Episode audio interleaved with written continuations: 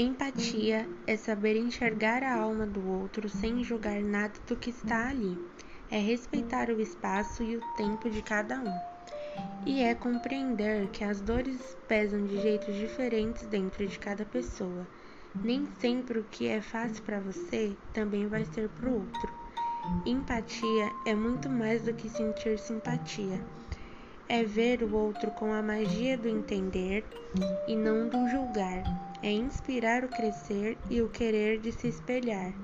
Empatia é ser amor ao também se dispor a querer cuidar, sem receber nada em troca que não seja um olhar de felicidade.